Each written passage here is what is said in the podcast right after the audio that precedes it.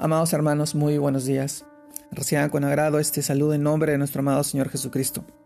Y permítame compartirles la reflexión de hoy día, que se titula Sencillez de corazón, parte 2, el cual vamos al libro de Pedro, 1 de Pedro, capítulo 3, verso 3 y 4, cual nos dice de esta manera, vuestro atavío no sea el externo de peinados ostentosos, de adornos de oro o de vestidos lujosos, sino el interno, el del corazón, en el incorruptible ornato de un espíritu afable y apacible, que es de grande estima delante de Dios.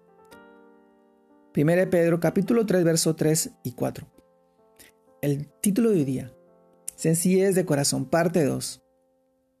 Amado hermano, la palabra de Dios nos enseña que la sencillez del corazón implica tener un corazón que se deja corregir por el Señor, que reconoce que falla, pero que no se quede en el error, sino que cambia su forma de pensar y de actuar.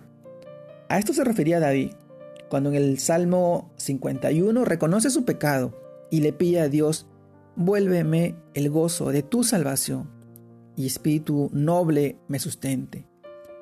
Salmo 51 verso 12.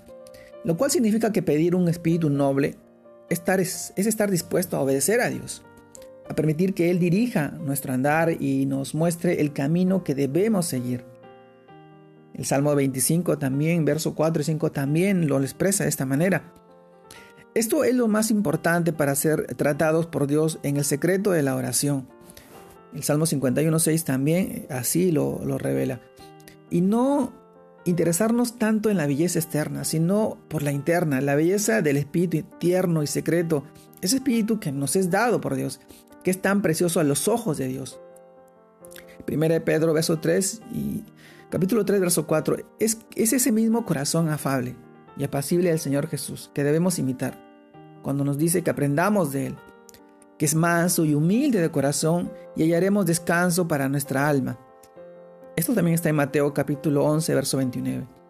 Nuestro reto más importante en la vida no es conseguir cosas materiales para adornar nuestra vida o nuestra casa o, nuestra vida exterior, sino adquirir sencillez de corazón para adornar nuestra vida espiritual y nuestra vida interior, agregando virtud a nuestra fe y recibiendo toda la plenitud del amor de Dios. Según de Pedro, capítulo 1, verso del 5 al 8, ahí lo puedes encontrar. Amado hermano, para así mantenernos en obediencia, en fidelidad, llevando mucho fruto a nuestro Padre Celestial, por medio de Cristo Jesús, nuestro amado Señor. Sencillez de corazón. A veces cuesta ser sencillo, de corazón por las cosas que a veces nos rodean y estamos rodeados de muchos afanes, muchas cosas materiales y el mundo nos ataca, nos ataca con cosas, ideas y pensamientos, a veces eh, tergiversando lo que nosotros buscamos. Hasta un, un cristiano puede, puede ser tentado a esas cosas y a veces eh, tropezar, pero siempre recordemos de dónde Dios nos ha sacado, de dónde hemos salido y cuál es la virtud que ha puesto en nuestros corazones a través de su gracia, a través de su amor. La salvación que tenemos es gracias al conocimiento de la verdad, la verdad de su palabra. Y eso, eso en nuestras vidas es lo que debe importar. Ser sencillos y humildes de corazón, como lo fue nuestro amado Señor Jesucristo. Solo así podrás tú sentir la gracia y las bendiciones y las promesas en tu vida y en la vida de tu familia y tus hijos y tus seres queridos. Él te guarda y te cuida y te protege todos los días y está velando por ti y por la vida de los tuyos. Permite que Él pueda entrar en tu vida y cambiar la vida de tus seres queridos. Te mando un fuerte abrazo. Dios te guarde y te bendiga.